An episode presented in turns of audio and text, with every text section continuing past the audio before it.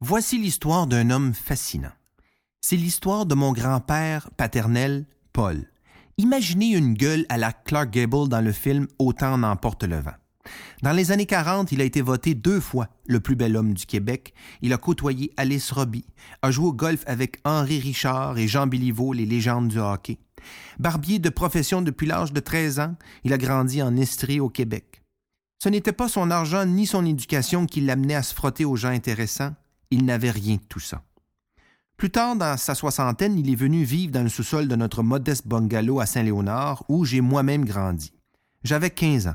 Mon grand-père était un grand sportif. C'est avec lui que j'ai appris à jouer au baseball, au tennis. On faisait aussi des randonnées de 20, 30, 50 kilomètres en vélo parfois. Il avait 65 ans. Il venait de se divorcer aussi et avait un nouvel amour dans sa vie. Madeleine, une belle grande femme d'une vingtaine d'années plus jeune que lui. Elle venait lui rendre visite parfois, surtout après avoir appris qu'elle avait le cancer du sein. Et malheureusement, Madeleine n'a pas survécu trois ans après l'opération.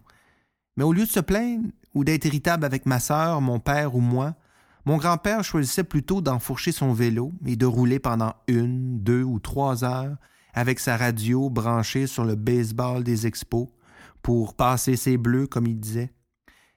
Mais ce qui m'a marqué le plus, c'était quand on s'arrêtait dans un petit resto ensemble. Avec la vie qu'il avait connue, il rencontrait toujours quelqu'un qu'il connaissait ou qui le connaissait. Et à chaque fois, c'était le même scénario. Bonjour, Paul, comment ça va? Il répondait toujours à tout coup Ça va bien, ça va très bien, ça coûte pas plus cher et on se sent tellement mieux.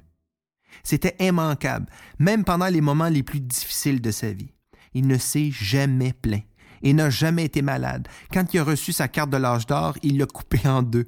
Il fuyait les aînés qui se plaignaient de leurs bobos sans arrêt. Sans le savoir, mon grand-père a réussi sa vie et a su attirer autour de lui des gens tout aussi remarquables que son attitude. Comme il disait, ça coûte pas plus cher et on sent tellement mieux.